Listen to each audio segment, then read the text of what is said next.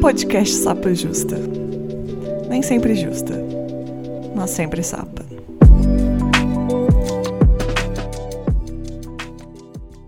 Olá, ouvintes! Bom dia, boa tarde, boa noite. Esse é o Sapa Justa, um podcast feito por uma lésbica para todo mundo ouvir. Eu sou a Letícia, a host desse programa, que não sou sempre justa, mas sou sempre sapa. Os meus pronomes são ela e dela. Eu sou uma mulher lésbica, cis, branca, de Belo Horizonte, que tem duas gatas e o gatinho da vovó como companhia nessa maldita quarentena.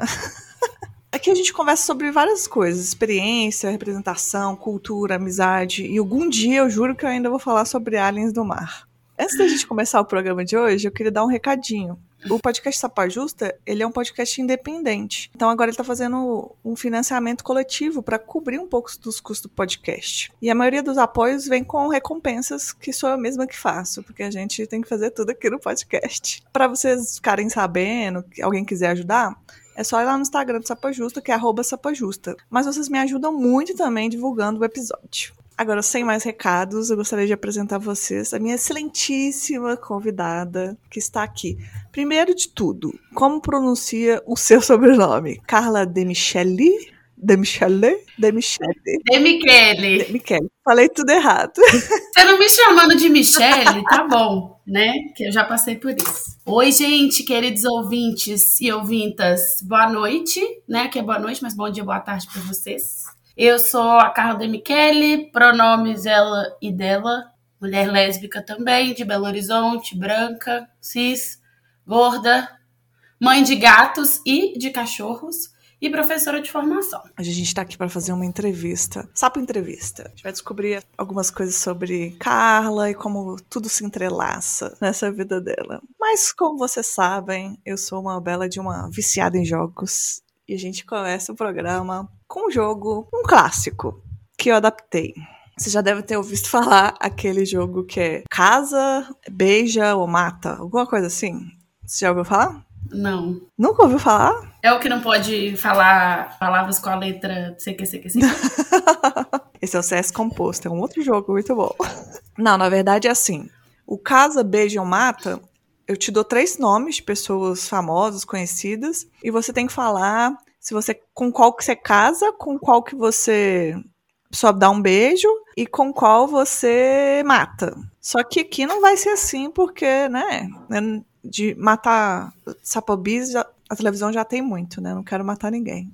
Então vai ser caso em uma semana, namoro à distância ou bloqueio nas redes. Ai, tô rindo, mas é com respeito à minha própria história, tá, gente? Tá aí, né? A convidada divorciada, casada, fui casada com uma mulher, então vocês já viram. Casa em uma semana, namora à distância ou bloqueio nas redes. Isso. É um jogo rapidinho, só pra gente entrar no clima aqui. Vou te dar as três primeiras. Ludmilla, Maria Bethânia e Ana Carolina. Qual você casa em uma semana, qual você namora à distância e qual você bloqueia nas redes. Casa em uma semana com a Maria Betânia. Perfeita, maravilhosa. Eu namoro à distância com a Ludmilla, à distância porque nós vamos ter que passar um pano, né, pra ela, que ela faz umas coisas não muito certas. E eu bloqueio a Ana Carolina, com todo respeito a Ana Carolina, mas Maria Bethânia. Todo respeito à sua história, mas Maria Bethânia tá em jogo, né? Muito bem, então mas eu falei o mesmo. Próxima tríade. Próxima homenagem. Próxima homenagem. Santa Rita de Cassia Eller, Maria Gadu e Nanda Costa. Caso com a Nanda Costa, namora à distância Cássia Eller, a distância espiritual, né? Uma mesa branca, a gente conversa ali, uns beijinhos. e bloqueei nas redes Maria Gadu. Também com todo respeito, nada contra, mas. Que isso, eu casava muito com a Cássia Eller, mas tudo bem. Eu, eu acho que a Cássia Eller ela tá num outro lugar pra mim, sabe? Um assim, pedestal, né? Sagrado. É. É verdade. Vamos mais algumas aqui. MC Rebeca, Martinalha e Anitta. Anitta aqui, menção rosa, que diz ela que é bi, né? Mas não vamos entrar nesse detalhe.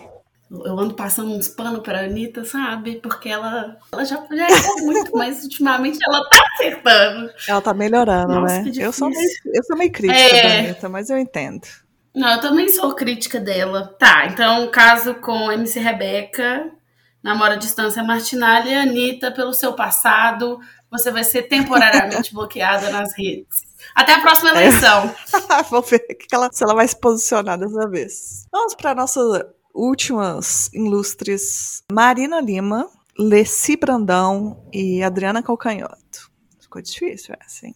Eu vou casar com a Marina Lima, porque sempre rolou um crush na Marina Lima, sabe? Desde quando eu era uma pequena criança, eu ficava assim, Marina Lima. É Marina Lima que pegou Gal Costa, então, né? Dizem. Então, dizem, assim, Dizem, dizem ela mesmo diz, mas tudo bem. esse Brandão, um namoro e Adriana Calcanhoto.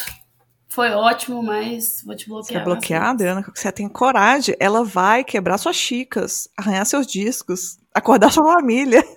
Foi só por uma questão de escolha, mas é o sofrimento, né? A- Ouvir essa mulher, dependendo do estado que você tá, você não É um fica bem, pouco não. DJ Focinha demais, né? Uhum. Mas ela tem uma casa linda. Eu vi num programa do Multishow, ela tem uma casa bem legal. Mas foi bloqueada, desculpa. Tem que escolher, não é mesmo?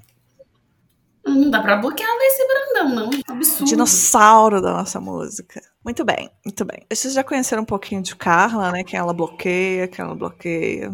Mas agora a gente vai entrar mais a fundo, né? Perguntas mais, mais intensas. Carla, pra começar assim, eu acho que a gente tem, tem que começar com a clássica, né? Quem é Carla no rolê? Como você se localiza no mundo? Quem é você? O que você tem a dizer pra quem não te conhece saber um pouquinho mais de você? Carlos no rolê vai ser a pessoa que conversa com absolutamente todo mundo, é representante de cinco grupos de amigos naquele mesmo ambiente. Como eu tô positiva, meu ambiente tá sendo carnaval, então eu tô vendo todos os grupos de amigos e pessoas que eu encontro na rua. Uma pessoa preocupada com o próximo, então assim, vou te dar uma água pra você beber, uma conversa, um como é que tá na hora, você tá passando uma vergonha, né? Assim, cuidar das pessoas. Eu tenho valores muito claros. E aí, às vezes, eu sou um pouco intolerante com esses valores. Então, eu tenho um pouco de, por exemplo, política. É uma coisa que eu passo mal mesmo. Eu não consigo ouvir aquele homem falando, que eu tenho até crise de ansiedade eu tenho. Então, assim, é um pouco complicado às vezes, porque, né, convivência. Mas você acha que tem que ter tolerância com a intolerância? Eu acho que não. Eu acho que depende. Pra mim, existem dois lados. Existe assim, vamos pegar, por exemplo, uma pessoa que é bolsominion, mas uma pessoa que não teve acesso, seja à informação, à educação, o que for, e não consegue ver o paradigma político em que a gente se encontra. Então essa pessoa não entende por que, que o Bolsonaro é invotável. E tem a outra pessoa, que é a pessoa que teve acesso à educação, que estudou escola, foi a maioria delas particular, que tem acesso, que pode ler, que pode ler um jornal, que pode pesquisar, e ainda assim acha que aquele homem é uma opção.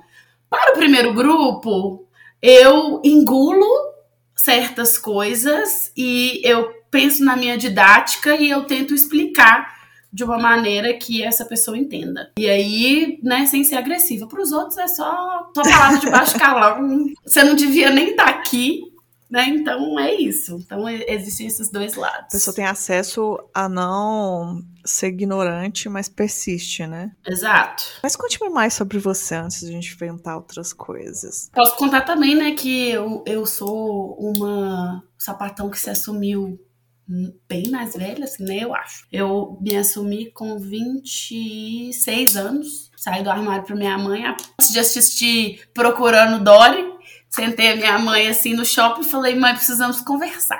E foi um momento assim, né? Claro, é um divisor de águas na vida, porque não só é um processo de aceitação da família, mas no meu caso, um processo de aceitação de mim mesma.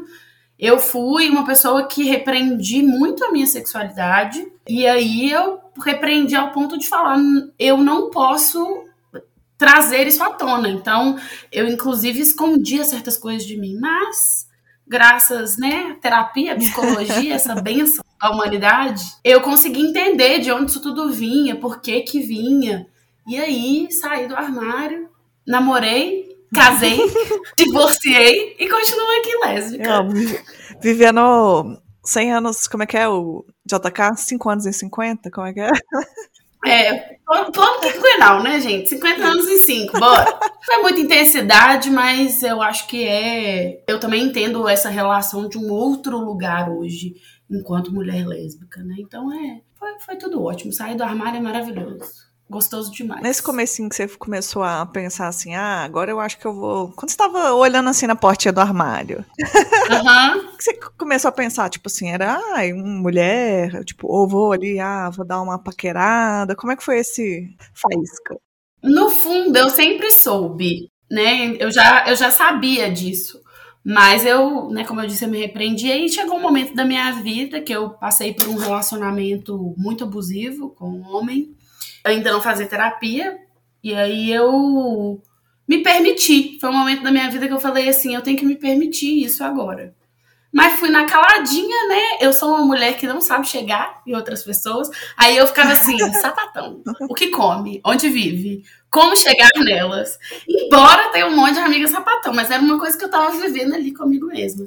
E aí, né, gente, agraciada pela tecnologia do Tinder, Tinder patrocina a Letícia, foi o momento que eu me permiti, e aí, né, a gente vira aquela chavinha, bloqueia o homem, coloca a mulher, e aí comecei a conversar com pessoas, sair com uma menina, mas não foi nada assim. E aí depois saí com né, a minha ex-companheira, e aí tudo faz sentido, né, gente? Foi um mundo ideal. Aí eu falei, gente, eu, eu lembro que depois da, da, da, primeira, da primeira vez que a gente dormiu junto e tal, eu fui pra casa da minha amiga, minha amiga Mariana, tá, vai me escutar. Eu cheguei com três garrafas de vinho, tudo pela metade. Ela abriu a porta, eu comecei a chorar e falei assim: eu sou uma farsa! Eu vivi uma mentira minha vida inteira! E aí foi a primeira vez que eu falei abertamente assim: sou lésbica. E tive febre esse dia. Olha, gente, eu, tenho, eu sou uma pessoa. Quem aí sofre de febre emocional, vamos conversar gente, comigo? Porque é difícil. Febre emocional. Segundo turno, febre o dia inteiro. Tipo, e é febrão, 39. Tô nervosa com alguma coisa? Febre. Segundo a minha psicóloga, a, a febre, ela, né, a, a, é para cozinhar as coisas dentro de mim, para elas saírem de uma outra maneira. Então, é, é, minha filha, eu não sei lidar com aquilo, então bate um febrão e aí depois. Eu acho que o corpo na febre, isso aqui eu não, eu não tenho conhecimento profundo sobre isso, não, tá? mas acho que o corpo ele fica catabólico, né? E começa a soltar suor, energia. Então deve ser isso. Uhum. Alguma, de alguma forma tem que sair de você. É, a febre é aquela coisa, né? Na hora que seu corpo dá um pinote, dá uma febre, é tipo assim, ó, alguma coisa não está certa. Para muitas pessoas pode ser um vírus, uma gripe, um negócio para mim é muito mais a emoção. E aí, em tempos de quarentena, todas as vezes que eu tive febre emocional, eu ficava assim, tô Covid, tô Covid. Aí depois eu, eu, tinha uma crise de ansiedade, aí eu ficava mais de boa e falava assim, não é Covid não, é ansiedade. é difícil, né? Esses tempos eu também tive vários falsos sintomas que era só ansiedade. É, e eu tava vendo essas postagens esses dias no Instagram do. Ah, eram pra ser só 15 dias e as pessoas postando coisas e eu fiquei tipo assim, amigo, você tá fazendo um. um... O que, que é isso? Sabe? Eu quero só 15 dias. É pra você falar o que, que você fez na pandemia. Tipo, era só 15 dias eu aprendi ah, três pronto. línguas, não sei o que, não sei o que, não sei o que. E eu fiquei assim, eram só 15 dias e foram 565 mil pessoas mortas. Várias pessoas, assim como eu, que voltaram a tomar medicamento para depressão e ansiedade o caos no país e você aí falando que você fez pão e aprendeu norueguês, me poupa. Eu não vi isso, não. Eu, eu tô mais no TikTok ultimamente, então. Vai aparecer. Vai aparecer. E só fiz chorar nessa quarentena. Qual foi a coisa que você mais. chorei? Olho molhado. Quando você estava falando aí que você contou para sua mãe, né, uma hora, contou para sua amiga, Mariana, outra hora, essas pessoas foram receptivas com a notícia? Foram super. Mariana foi, tipo, muito receptiva e uma pessoa muito importante nesse processo, porque era me assumir, era bancar, e não e é quando, quando a gente vai bancar alguma coisa, a gente precisa de rede de apoio. Eu fui encontrando, assim, vários amigos que foram rede de apoio, que me ouviram, que me, me escutaram, que né, a sua namorada, Carol, Carol minha best, virou e falou assim: Ah, eu já sabia, tu tava, tava esperando. no geral, assim, eu tive uma recepção muito boa. Eu me preocupava muito com duas reações: a minha mãe e os meus avós. E aí, os meus avós eu não tive coragem de contar porque eu falei assim, eu não consigo ver decepção no olhar deles. Então eu dei essa missão para minha maravilhosa mãe, que é de fato maravilhosa. Você falou para sua mãe ir lá contar. eu falei com a minha mãe, falei, mãe, eu, eu fui lá visitar, né? E aí depois eu falei assim, mãe, eu não vou conseguir contar pra avó e pro vô. Eu queria saber se você pode contar pra mim. Se você não quiser, tudo bem, eu dou um jeito. Ela, não, tá tranquila, eu vou contar. Aí eu mas por um outro lado tava assim, tensíssima. Porque meus avós me criaram, meu pai, complicada a relação, então meu avô sempre foi uma figura paterna, de cuidado, de carinho. E eles me criaram. Uhum. E assim, eu falava assim: se vocês falar some, eu vou falar fazer o quê? E aí a minha mãe foi contar. E aí, quando ela foi me contar, eu arrependi de não ter contado, porque eu queria ter visto essa reação ah. deles. Meu avô, gente, ele é uma pessoa que chora muito. Ele é muito sensível. Então, assim, foi dia dos pais, né? Fui ligar para ele, ele já tá chorando antes de falar comigo. E aí a minha mãe disse que ele olhou para ela com o olho marejado, cheio de água, e falou assim: Ela tá feliz? Porque ela não tava muito feliz. Né? Eu tava depressão e tudo, tive alguns problemas, e aí minha mãe falou assim: Sim, ela tá feliz. E aí o meu avô, no auge dos seus oitenta e tantos anos, então quem fala aí que a idade é um problema, a nossa pessoa mais ela tem que entender, é, virou para minha mãe e falou que não importava com quem eu tivesse, que isso para ele não era uma questão desde que eu estivesse bem. Ah, que fofo. E aí, gente, eu simplesmente chorei copiosamente por horas. Não conseguia falar com eles no telefone, porque eu desabava todas as vezes. E depois eles receberam namoradas super bem. Gabi, né, minha atual namorada, a gente foi para lá visitá-los e meu avô, não, minha neta, minha neta, então, sabe? Ai, que fofo. É isso. Tudo de bom, né? Mas teve aquele momento que as pessoas perguntavam assim: Mas você. Ai, gente, que ódio. Você, você tá namorando com ela, assim, mas e, e, e, depois? Depois do que, gente? Ela foi, depois do que? Aí se, depois que vocês terminarem. Falei, uai, continua o sapatão. uai, o que, que é isso? Essa carteirinha expira? Se é essa a dúvida? Ah, não, então você não, você não gosta de homem mesmo. Sim, gosto de mulher. Continua o sapatão. E aí isso se repetiu, né? Quando eu, quando eu passei pelo processo do divórcio. Aí as pessoas acharam que a minha carteirinha tinha inspirado e assim, ah, mas você vai voltar a ficar com homem? E eu assim, gente, não. Não, gente, eu já, entendi, já descobri aqui.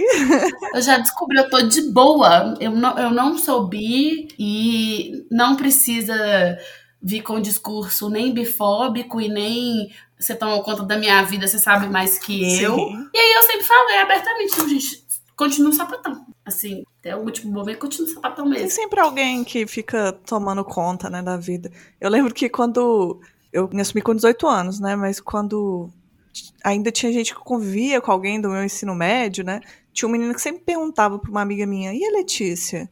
Ainda é lésbica? Eu falei, gente, ele tem que conferir todo ano se, se, se a minha carteirinha tá, tá acontecendo. Porque isso é uma coisa que você não fica perguntando em fulano, ainda é hétero? Né? É, mas é exatamente isso que me incomoda. Eu não tive essa, essa sabedoria na época, mas eu devia ter perguntado. E você, continua hétero? Você continua pegando um homem? Que coisa, ou não? Que coisa mais retrô isso, né? Tão retrô quanto GLS, né? Eu acho que é o mesmo tipo de pessoa. Aí a pessoa fica puta na hora que a gente fala assim, não, continua um sapatão. Não, nossa, mas não precisa falar. Gente, qual que é o problema de falar sapatão? Ah, eu também adoro. Se eu, se eu estou ok com isso, pronto. Vou falar, não, eu sou sáfica. sou entendida, gírias do passado. Ai, meu Deus do céu.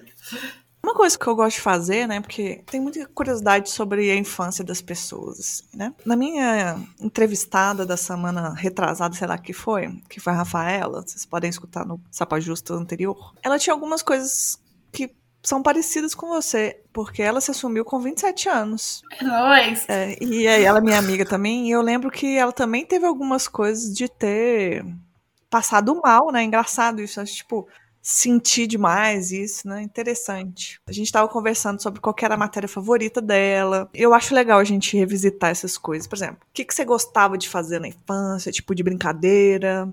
Gente, eu gostava de brincar muito com meu irmão. Eu gostava de brincar de bola. Demorei para aprender a andar de bicicleta, mas quando eu aprendi a andar de bicicleta foi tipo assim: o mundo existe, carrinho. Não gostava de Barbie, cortava cabelo da Barbie, rabiscava a Barbie. Tanto é que hoje em dia minha mãe fala assim: eu entendo que você tem esse tanto de tatuagem, minha filha, porque as Barbie era tudo rabiscada. Já coloquei a Barbie no fogo, gente, olha que absurdo.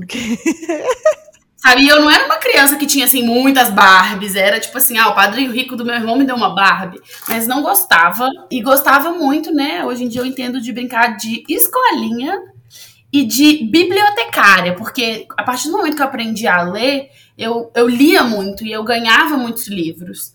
E aí eu fui guardando esses livros. E aí na casa da minha avó tinha um porão, assim, embaixo. E eu pedi para minha mãe comprar aquelas fichas de biblioteca. e aí eu fiz as fichas de cada livro, coloquei as fichas de carimbo na capa do livro. Minha mãe arrumou um carimbo e eu amava brincar de, de biblioteca com os amigos imaginários. Então, assim, o sol em peixes ele já estava acontecendo. Pessoa imaginativa, eu adorava. E você gostava de brincar de escolinha, né? Eu também adorava brincar de escolinha. Eu dava. Nossa, adorava. Era isso e dinheiro também, brincar de caixa, sabe? Fazer notas. Por quê? Porque quando criança eu achava que o caixa ele ficava com o dinheiro do caixa. Então era tipo assim, rico. Sim, eu já quis ser dona de uma sorveteria, porque aí eu tomaria sorvete, arriviria, o né? tempo todo. É. Mas eu, eu, gostava de brincar de escolinha também, mas aí eu não me tornei professora, você se tornou professora, né? Você pode ainda se tornar professora, nunca se sabe. Ah, é verdade. Não sei de que, que eu vou dar aula, não, mas. Quando eu era pequena, eu falava que eu não, a única coisa que eu não vou ser é professora. Você falava isso? Eu queria ser. Eu não sabia, né? Obviamente que tinha um nome. Eu queria ser médica de tirar neném. Era essa a minha profissão da infância. Nossa. Eu queria o quê? Tirar neném da barriga dos outros. É isso. Mas depois foi só brincando de escolinha. Essas coisas assim, bibliotecária, coisas bem que né, letras. Faz todo sentido. E você trabalha muito com a língua inglesa, né? Você acha que é um pré-requisito ser LGBT para estar nessa área? Eu acho que não. Mas eu acho que, assim, quando a gente vai. Vamos fazer um levantamento. Pessoas da letra da língua inglesa, ou pessoas que dão aula de língua inglesa, assim, é bem cheio de viado sapatão. Não é um pré-requisito, temos héteros por aí, né? Mas temos muitos, muitos gays, sapatões, bi. Então, é, é uma área do vale. É, eu nunca conheci um hétero, mas tudo bem. É que... eu conheci um. Agora tá vendo na minha cabeça uns quatro. Mas que assim, né? Não, mentira, desses quatro um é bi, então, não. É. Mas é uma área que, de fato. Gente, humanas, né? Pisa ali na fafiche, na letras, assim. É. Solta um. Joga uma bomba, quem é do Vale fica, vai ficar o prédio inteiro. É, né? então... é verdade. Eu fiz comunicação, né? Onde também é pré-requisito, não pode. Hétero é. não pode fazer parte. E é engraçado porque, né, eu estudei na UFMG e aí de vez em quando eu ia almoçar na engenharia e eu ficava tipo assim, meu Deus, que tanto de homem que tem nesse lugar, que coisa horrível. que era aquele prédio da letra, assim, muito menos homem, né? Na engenharia é só homem, né? É, que aquela coisa assim, falava, hum, gostava não. A engenharia deve ser pesado, né? Eu, conhe... eu tinha uma, uma amiga que estudou engenharia de alguma coisa que eu não lembro o que, que era, e tinha ela e outra mulher. Deve ser complicado na sala. Eu descobri, eu tive um amigo, não vou citar nomes, né? Porque vai que, que ele, ele era da comunicação, mas ele trabalhava dentro da faculdade de engenharia e aí, consequentemente, tinha muitos amigos da engenharia. E um dia estava tendo uma calorada da engenharia e da letras. E aí ele foi falou assim: Ah, no after, vamos para a festa da engenharia. Eu falei assim: Ah, nem fudendo que eu vou para a festa da engenharia. Aí ele: Não, não, é a festa secreta da engenharia com os viados e sapatão. Aí eu fiquei tipo assim: E o quê? Festa secreta? Ele: É eles tem, tem um grupo lá e aí eles fazem festas entre eles porque é muito preconceito. E eu fiquei tipo assim, gente, é tipo aquelas coisas de filme. Vou bater numa porta, eu vou ter que falar uma senha. Gente, as pessoas enrustidas da engenharia. Eu acho que não é nem as pessoas enrustidas, eu acho que as pessoas que estão fora do armário, mas que lá não são é difícil. aceitas. É, é, não são aceitas, exato. A gente. Eu gosto de falar aqui, às vezes, no, no podcast sobre estereótipos lésbicos. E sempre a galera salva, gente. Estereótipo é aquela coisa sempre pra gente questionar. Mas às vezes eu acho engraçado alguns. Acho que é interessante a gente ver em quais que a gente se encaixa. E você pensa que você se encaixa em algum estereótipo de sapatão, assim, ou em vários? Ah, eu acho que em vários. Eu acho que assim, depois que eu me, me assumi, eu fui ficando cada vez mais sapatão. Você se sente mais confortável, né? É. E, e aí, assim, são vários confortos, né? Então, por exemplo, ah, hoje em dia eu não uso muitas roupas que são muito apertadas, não gosto mais.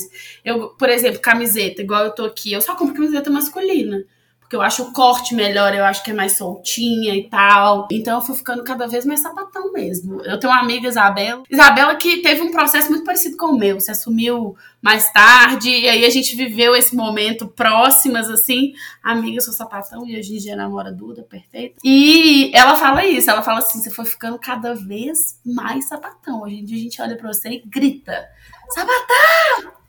Então, e é uma delícia, né? Porque... Ai, é uma delícia, gente. Olha para mim, acho que eu sou sapatão, acho ótimo. Obrigada, acertou. Às vezes eu olho umas fotos passadas minha assim de. Mas eu já era sapatão, mas eu performava, sei lá, uma. Aquela feminilidade obrigatória. É, aquele cabelo de prancha, solto de prancha, sabe? É, eu já vivi isso, gente. Eu, né, hoje em dia quem quiser me ver, vai lá no meu Instagram, Carla De Michele. Hoje em dia eu tenho um cabelo cacheado, bonito. Lindo. Mas eu era, né, quando eu era hétera e também quando eu me assumi sapatão, eu tinha o cabelo performático, feminilidade, heterossexual, liso, de progressiva e tal. E hoje em dia eu vejo umas fotos e eu fico tipo assim, quem é esse Pokémon? eu também quase não me reconheço. Não me reconheço. E, outro dia eu tava vendo uma foto minha e assim, vamos dizer que algumas coisas são questão de gosto, né? Apesar que eu acho o meu cabelo hoje em dia muito mais bonito, mas enfim. Mas eu acho que vendo as minhas fotos, eu vejo assim, um olhar mais de conforto do que eu sou agora, do que no que eu tava me colocando de certa forma no passado, assim. Não sei se faz sentido, mas é. Faz todo sentido, 100% para mim. É a mesma sensação. Eu, eu vejo que eu, eu não caibo mais naquela pessoa que eu era. Então, eu sou muito mais eu hoje em dia. E, e também uma questão de aceitação do corpo, de entender. É estranho porque em algum momento da vida, eu não sei se, se é todo mundo que passa por isso, eu achava que amor próprio era se amar o tempo inteiro, todos os dias. Então, se eu acordasse um dia, olhasse no espelho e falasse assim, seu lixo, não existia amor próprio. E aí a gente aprende que a construção do amor próprio é também ter esses dias. É também se olhar no espelho e não gostar do que você vê. Mas saber que vai passar. E olhar, tem dias que a gente vai se olhar e falar assim, gostosa. Então, né, isso tem, para mim, tem muito a ver com o meu ciclo menstrual, né? Geralmente na TPM eu fico assim, é, choro pra pôr roupa, se fosse uma vida normal, tipo, vamos sair. TPM é o dia que eu vou chorar e falar assim, não tem rama nenhuma, né? Fica bom. E aí aprender isso foi muito importante para entender que. E me aceitar, assim, Carla de Michele, eu o estereótipo sapatão, vegetariana, ah, que tem gato, meio mística, né? A sapa mística. Sapa mística. Mas que acredita em ciência, viu, gente? Inclusive, fui vacinada hoje. Uh. A Pfizer, tá passada. Não, é uma coisa, né? Uma coisa é ser mística, né? Outra coisa é negar a ciência. Vamos lá. Você é burra. Exatamente. Todo respeito. Esse é um balde de lixo. Ah, eu amo. Sabe que eu já te falei isso, que muitas pessoas acham que eu sou vegetariana, né? E, e aí eu. A carinha da sabata vegetariana. É porque eu milito com tudo, né? Eu tô devendo aí a parte do, do, do veganismo da galera. E aí, uma vez no seu aniversário, contar essa história que eu tava no seu aniversário de 30 anos, bons tempos, né? O passado. E aí você tinha lá no seu aniversário tinha vários salgadinhos, né? Tinha os salgadinhos vegetarianos e tinha os salgadinhos que era pro povo que não tem consciência como eu, que come carne. E aí eu tava lá bem, uma coxinha, e fui pegar o salgadinho, aí uma amiga sua chegou e falou: "Não, não, não, não, não!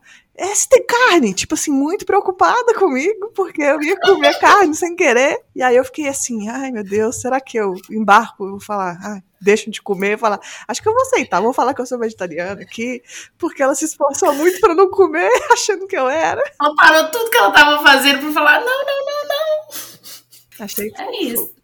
Achei fofo. E é. Ah, isso é uma outra coisa, né, que, que baixa no meu estereótipo, mas que é. Eu sou vegetariana desde os 13 anos, então 13 tem bastante anos? tempo. 18 anos. E é uma coisa que é parte de mim, mas que eu sou muito de boa, assim, ah, a pessoa come carne, eu falo, gente, eu não preciso ser testemunha de geovegan, ficar, isso é um absurdo, não sei o que, eu acho que cada um é responsável pelos seus hábitos de consumo, e eu só não gosto que ninguém fique me espizinhando, tipo assim, mas nem peixe! mas o que, que você come quando tá no churrasco? Essas coisas, mas é. Eu acho que é, que é de boa. E assim, se falasse comigo assim amanhã, ah, você vai ter que voltar a comer carne. Ah, você tá com uma questão de saúde, eu acho ok, assim. Sou vegetariana por escolha desde os 13 anos, né? É isso. Deixa as pessoas, né? O povo também é. chato com tudo. Nossa, Deixa as pessoas ser, gente. É. Mas quando eu era mais nova era pior. Era tipo, você vai morrer, você vai ficar doente. E eu ficava tipo assim. Hum. É, o povo era um pouco mais ignorante, né, antigamente, né? Agora as pessoas estão se informando mais um pouco. Apesar que, né, sempre tem os, os idiotas, a gente tá, uhum. tá cercado por aí. Você também cabe nos estereótipos de gato, né? De cachorro, animal. Sim, mãe de cinco pets, três gatos, Madalena, Berenice e Helena Maria. E os cachorros Chefinho e Maria Rita, né? Que é a cachorra da Sapatão. A cachorra da Sapatão chama o quê? Maria Rita. Eu amo. Completa, vegetariana, com pet, mística, pisciana. Carnavalesca. Ai, gatilhos. Gosto muito de ler, né? Eu sou formada em literatura. Então, eu sou uma pessoa que, que. Hoje em dia, nem tanto, né, gente? A pandemia, ela fudeu a gente de um jeito que, depois do trabalho, ou ler, assim, o, o foco, meu foco pelo menos não está bom. Então, assim, eu começo a ler e de repente eu já tô pensando em aliens do mar. já tô lá assim. E se tiver um peixe abissal capaz de fuder a costa do Brasil e ele voltar? É assim a cabeça, né? Então, mas eu, eu gosto muito de ler, assim. Gosto muito de poesia, é, de literatura de mulheres. Você escreve também poesias? Escrevo, escrevo. Mas é aquela. Hoje em dia eu tenho um médium, um Miriam, que eu uhum. escrevo nele de vez em quando, porque para mim é um, é um jeito de botar para fora. Mas escrevo poemas também, escrevo poesia. Eu acho que o problema da faculdade de letras é que muitas pessoas entram achando que vão se tornar escritores. E a faculdade de letras acaba com esse sonho, porque a gente não tem escrita criativa, a gente não tem a valorização da escrita. Ser crítico literário, ler o trabalho de todo mundo e destrinchar. Então eu acho que a faculdade de letras nesse ponto, ela foi, não foi muito benéfica assim para o ponto da escrita, mas continua escrevendo, né? O Derrida fala que a gente escreve para alguém ler, às vezes esse alguém sou eu, às vezes esse alguém são outras pessoas. E aí no Medium, de vez em quando, eu escrevo lá textos, crônicas curtas. Ai, depois você me manda que eu quero ler. Agora vou fazer uma pergunta nada a ver. Você já embarcou, assim, no, em algum delírio coletivo? Se você não souber, eu posso te dar algum exemplo, sabe? Tipo... Pode me dar exemplo, pra minha cabeça pensar aqui. Por exemplo, paleta mexicana. É, paleta mexicana. Finger spinning. aquela tatuagem de pescoço dos anos. Ah, tatuagem de pescoço, obviamente, né, gente? Criança dos anos 90. Eu tenho uma fotinha linda de jardineira, com a brusinha roxa de baixo, uma gargantilha assim, né? Aquela de tatuagem, e 145 pulseiras no braço. Moda clubber, teve uma época que eu, por exemplo, nos anos 2000, queria ser Átomo. Aham, uhum. roupas da Atom que brilhavam no escuro, gente assim, pelo amor de Deus. É complicado. Cair nesse delírio coletivo também. Deixa eu ver o que mais de delírios coletivos. Você já foi emo? Obviamente, mas, ó, oh, respeito emo. emo. Emo não é um delírio coletivo. É um estilo de vida, mãe. É um estilo de vida. Porque os emo, eles estão tudo aí. Você, você olha pro seu coleguinha, você fala assim, descolado, lá no fundo. A gente, eu tenho uma teoria com os meus amigos, a gente tem uma teoria de que as pessoas que eram populares na época da escola, que todo mundo, sabe, aquele povo, virou tudo uns trastes. Ah, Bolsominion, Centrão, aquela coisa toda, nem o PT, nem o Bolsonaro. E, e aí as pessoas que eram, né, assim, não populares, os emo, se tornaram pessoas legais, sabe? Então, eu, eu acredito nisso. A gente já era legal, só que o povo não A gente já era legal. Não era um, um legal valorizado. Exatamente. Mas fui emo mesmo, não tenho vergonha de admitir. Tenho fotos, fui no show do Yellow Card, de blusa listrada, colar de bolinha, pulseira de dadinho, lápis no olho e pronto. pulseira de dadinho. Eu já fui produtora de pulseira de dadinho. Eu ia lá no. Galeria do Aqui em Belo Horizonte, comprava os dadinhos, montava. Eu era essa pessoa também. Então...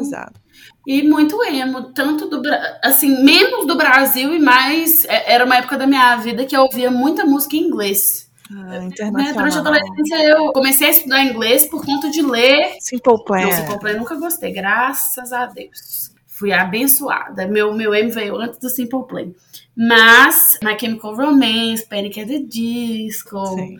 Paramore, sabe? Paramore, quem, quem nunca teve, teve um, um crush na Hailey, sabe? Paramore era emo? Era do rock? É, uai. Emo também. Mas era, foi uma época boa. Não era um delírio coletivo volto a dizer. É verdade, não quis dizer isso. Eu também gostava. Sou, quem sou eu pra, pra falar isso? Eu tô tentando pensar uns delírios co coletivo absurdo que a gente fica tipo, pelo amor de Além de ser bolsominion, né? É um delírio coletivo. Infelizmente, é um, né? Uma falta de caráter, ser ruim. Ah, fazer zumba, não sei. Tô brincando, gente. Zumba, aquela zumba de televisão, né? tipo, não é no VHS mais, mas põe lá no canal do YouTube e fica. Tem umas coisas que ficaram moda, né? É. Zumba foi uma delas. Depois crossfit. Ah, mas o crossfit tá permanecendo, né? É, o crossfit virou uma identidade. É uma característica da pessoa. Tem um tweet que fala: se você faz crossfit terapia ou mais não sei o que, você não precisa contar, porque eventualmente essa pessoa vai falar que faz aquilo. Sim. Então, quando eu tava preparando, né, pra entrevista, eu geralmente pergunto, ah, se a pessoa quer falar alguma coisa em específico, ou se ela pode seguir minhas perguntas da minha cabeça. E aí eu achei interessante, você falou assim, ah, o que, que você quiser, mas se a gente puder falar mal de Radfem, a gente pode falar. Ô, gente, eu, eu, pra mim, Rádio Fem nem é gente. Pra mim, a Rádio Fem e o Bolsonaro, eles estão no mesmo buraco do inferno que eu vou tacar gasolina e um fósforo, sabe? Então, porque pra mim eles, eles conversam, assim, na, na intolerância, na ignorância, que na verdade não é uma ignorância, é fingir que não, e é invadir o, o espaço do outro, sabe? Se, se eu nasci né, do sexo feminino e eu me apresento e falo, eu sou fulano, ninguém tem que questionar isso, porque sou eu. Eu sou, sabe? Minha filha, eu não tô te pedindo autorização, não. E para mim, esse papo de sexo biológico dá vontade de falar assim: bate a cabeça ali, querida, porque assim, vê se funciona de novo. Porque, gente, é... e para mim, ser radifem é bizarro, porque para mim é igual ser libfem também, né? Feminista liberalzinha da propaganda da escola. É, porque você está dizendo, você está levantando uma bandeira em prol né, da, da igualdade de gênero, mas você não envolve muitos, muitos, muitos pontos dali. E o, as radifem geralmente são mulheres brancas também, né? Ainda tem essa coisa assim. Então, as mulheres trans são abandonadas, as mulheres negras são abandonadas, e para mim isso não é feminismo. Para mim, se a gente não envolve várias lutas e entende que a luta do outro não é a minha luta, mas nem por isso eu vou ficar calada, né? Então, por exemplo, uma mulher negra feminista, o feminismo dela não é o mesmo do meu. Ela não, eu não tive as mesmas experiências que ela teve na vida. A cor da minha pele não fez eu, eu ter menos oportunidades ou receber outras coisas, assim como uma mulher trans. E, e é um ponto que me incomoda muito, que é de, de pessoas trans, né, quando, quando é de alguém que, que ou é radifem, transfóbico, etc., que é o, o ênfase no trans. Ah, o fulano é um homem trans. Não, cara, o fulano é um homem, sabe? Para. De. E eu vejo que isso, mesmo no meio lésbico, é algo que ainda acontece muito. Essa exaltação do trans, sendo que são homens e mulheres. Essa é uma coisa que, volta e meia, eu gosto de falar em alguns lugares que eu, ou fazendo algum podcast, sei lá o que. Eu tento mais falar sobre quanto a gente tem que lutar pelas pessoas trans do que realmente citar a Rádio Fêmea, porque tento não ficar dando palco para elas, sabe? Acho... É isso, elas não merecem nada, é. nada. Mas... A minha avó, a minha avó, ela tem uma frase, minha avó é espanhola, e aí ela fala assim: para o inimigo, ni água. E é isso. Essas mulheres Rádio nem água. porque é uma coisa triste, porque como eu tento levantar essas questões de, por ser uma mulher lésbica, então tentar levar a letra L em evidência, né? A gente está gravando aqui até em agosto, a gente sabe que é uma letra que é invisibilizada. Hum. Tento procurar muito conteúdo, ver gente falando, inclusive escutar outras pessoas, e às vezes eu caio em alguma algumas mulheres lésbicas, você tá lá escutando, você tá, ah, interessante o que ela tá falando, e ela cai nessa coisa do, do feminismo radical, que, que assim, para mim, é, não, não tem como você debater com alguém a partir do momento que ela não reconhece a existência de uma outra pessoa. Exato. E é algo que não, não tem que ser reconhecido, né? Você existe independente de eu te reconhecer ou não. Então... É, é, e aí o que elas levantam muito é assim, ah, a gente tá sendo invisibilizado, mas como, onde você vai chegar assim se você tá acabando com outras pessoas? Você não vive num mundo que você inventa as coisas do jeito que são. Existem pessoas que morrem, que sofrem com essa transfobia e elas ensinam. O Brasil é o país que mais mata, né? É, pessoas trans no mundo. E esse tipo de discurso, discurso fomenta isso, né? É, é é reforçar algo, e, e, é exatamente isso que você falou. Você entra numa página do Instagram e fala assim: nossa, que massa! Nossa, tem autoras, tem podcast, tem não sei o quê, e aí de repente tem um post transfóbico, sabe? Aí eu fico tipo assim. É, eu, eu lembro de uma vez, eu já lembro de uma vez eu fui entrar em algum grupo, tem um tempo atrás, que era grupo de, de Facebook. Eu falei, ah, grupo das sapatão de Belo Horizonte. Aí eu falei, ah, vou entrar aqui, né? Tava solteiro, falei, quero interagir com esse povo, o que eles estão fazendo. Aí, tipo, 10 segundos lá, eu já tava na época que eu tinha energia, né? Porque foi uns anos atrás. Eu tinha. Hoje aqui eu não faço mais isso, não. Tava lá brigando com os outros, porque tava o quê? Um monte de gente se transforma.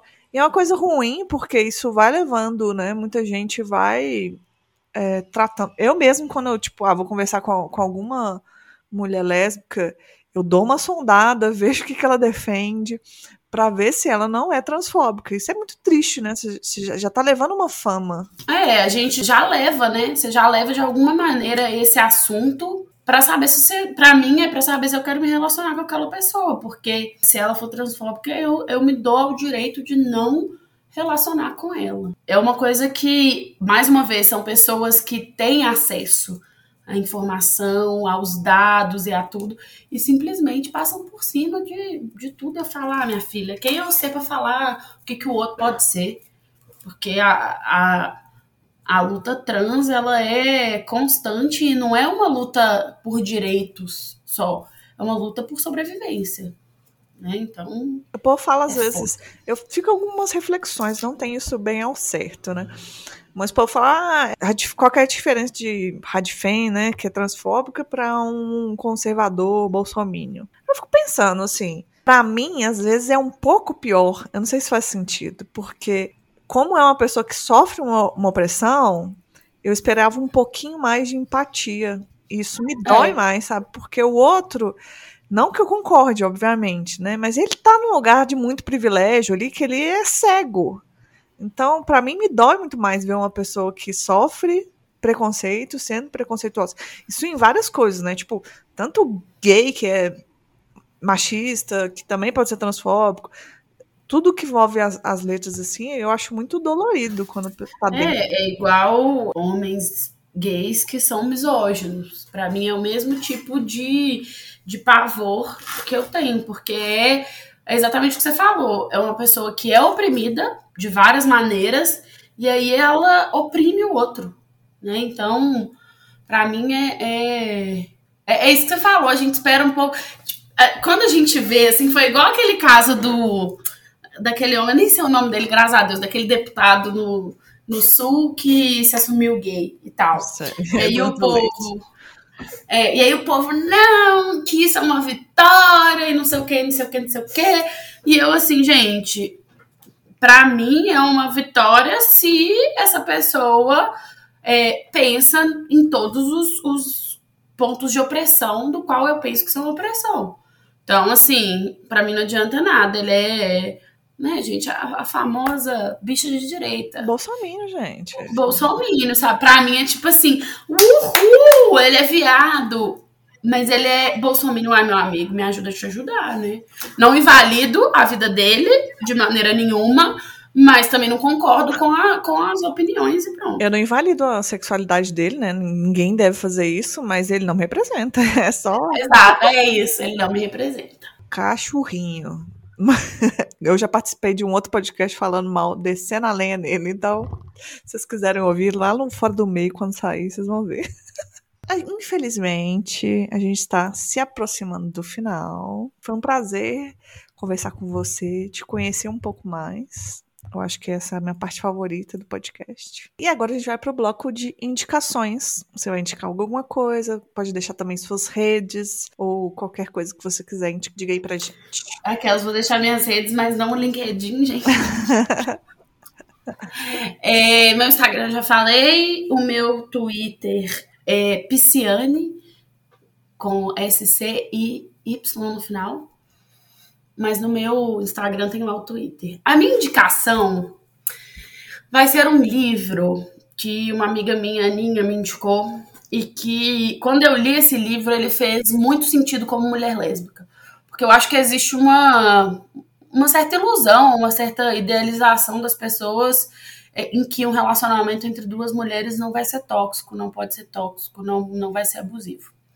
E aí, esse livro é de uma autora é, americana, de família de imigrante, família dela é cubana, ela chama Carmen Maria Machado. E é um memoir, né? Então é um livro que são lembranças, né? São é a memória dela, é, é como se fosse uma biografia misturada com ficção. Então é, é, é isso. E esse livro em inglês chama In the Dream House. Ele foi traduzido é, pela Companhia das Letras Perfeita. É, e ele em português chama-se Na Casa dos Sonhos. E eu, eu, quando eu fui procurar, né, para ver se tinha ele em português, na, na, capa dele, da versão em português, tem inovador ao ponto de tirar o fôlego. E eu acho que é isso, assim. Eu acho que se eu pudesse falar assim para toda mulher lésbica, principalmente as, as que estão embarcando, né, se descobrindo, se assumindo. Eu acho que é um livro que é muito interessante porque a gente vai vendo a construção do relacionamento tóxico e do abuso entre duas mulheres. E aí, assim, quando eu li, me deu aquela, aquela porrada no estômago. Eu, inclusive, parei de ler ele algumas vezes justamente porque eu ficava tipo assim, mas eu acho que é um livro que é muito importante, assim, é uma autora. E é uma autora bem legal, uma mulher, uma mulher gorda, né, lésbica, então, assim, ela é uma. Ela tem outros livros, eu não, eu não li os outros, eu só li esse. Mas essa é a minha indicação. Na Casa dos Sonhos. Ah, eu amei. É... Que está com preço bom, gente. R$ 59,90 no site da Companhia das Letras. No Amazon deve ser mais barato, mas a gente já sabe por quê também, né? Você estava falando aqui, eu lembrei de uma série que eu vi essa semana. É uma série que eu vi no, no HBO Max. Shrill. E é muito incrível. Eu fiquei assim, é série de comédia que você fica. Ah, tem um pouquinho de drama às vezes, Deixa eu ver aqui o nome. Deixa eu ver só o nome da atriz. Ah, ela faz Saturday Night Live, aquele povo que é de comédia muito foda, né? Uhum. Enfim, vou falar vai ser a série que eu não vou lembrar o nome da atriz. Não. Ela é muito boa, é uma mulher gorda que tem as, as vivências dela lá e ela começa começa daquele jeito assim que tá aceitando o mundo do jeito que é e aí ela vai uhum. se fortalecendo, sabe? E ela tem uma a melhor amiga dela é uma mulher negra, lésbica, também gorda, e é muito interessante porque a amiga dela, assim, já tem toda uma autoestima elevada, já é, outra, é uma maravilhosa, inclusive, perfeita, enquanto ela não tem muito, sabe? Ela vai crescer, ela vai meio que melhorando isso, ela tem um namorado péssimo. Ah, gente, é homem, né? Só que o que é mais interessante que eu acho da série é que ela também é meio péssima às vezes, sabe? A amiga dela também faz umas coisas nada a ver, que é muito humano. Eu gosto dessas séries que as pessoas têm as fraquezas dela. Às vezes ela é uma péssima amiga, ela erra, sabe? Às vezes ela é uma, uma filha meio nada a ver. Às vezes o povo é muito cruel com ela também. E, aí é, e vai... a gente é assim, né? A é. gente é assim também. A gente tem aquela, aquela história de assim, ai, eu não sou tóxico, eu não sou abusivo, eu não sou. Gente, todos nós somos de alguma maneira já fomos, podemos ser, e para mim o negócio é o que, que você faz com isso, né? Então, ela, se ela for uma péssima amiga, talvez ela possa ser uma amiga melhor. É muito bom. É, é, essa série é incrível. E tem uma parte lá que. Sabe quando tem algum momento de uma série que muda alguma coisa em você, a série inteira te muda, assim, mas uma parte lá que ela fala que ela erra alguma coisa lá e a amiga dela fala assim, mas porque ela queria não ser rotulada como ser uma escritora que só escrevesse sobre é, peso e corpo dela, né, que ela estava se empoderando quanto isso, ela quis escrever uma outra coisa lá e para isso ela deu palco para um povo meio que white supremacia lá, enfim, tô dando spoiler aqui. Mas você vê que ela ultrapassa e, ela, e a crítica que faz isso, isso é uma coisa que entrou muito dentro de mim, assim, cara, tipo, a gente não pode sempre lutar pelo nosso, só o nosso umbigo, a gente tem que sempre estar tá atento com o que está acontecendo em volta. E, e tá atento como que a nossa luta está sendo desenvolvida, né? Se ela não tá passando do limite da Aí fica a dica aí, eu acho que todo mundo vai amar uma série incrível. Vou assistir. Assista. E aí é isso. Chegamos ao final do Sopa Justa. Muito obrigada, Carla. Foi um prazer. Foi ótimo, foi um prazer também. Espero que as pessoas se divirtam aí com a nossa conversa. E a minha estreia na Podosfera, gente. Como convidada, sabe? Você saiu muito bem. Até a próxima vez. Até a próxima. um beijo. Este podcast faz parte do movimento LGBT Podcasters. Conheça outros podcasts através da hashtag LGBT Podcasters ou do site www.lgbtpodcasters.com.br.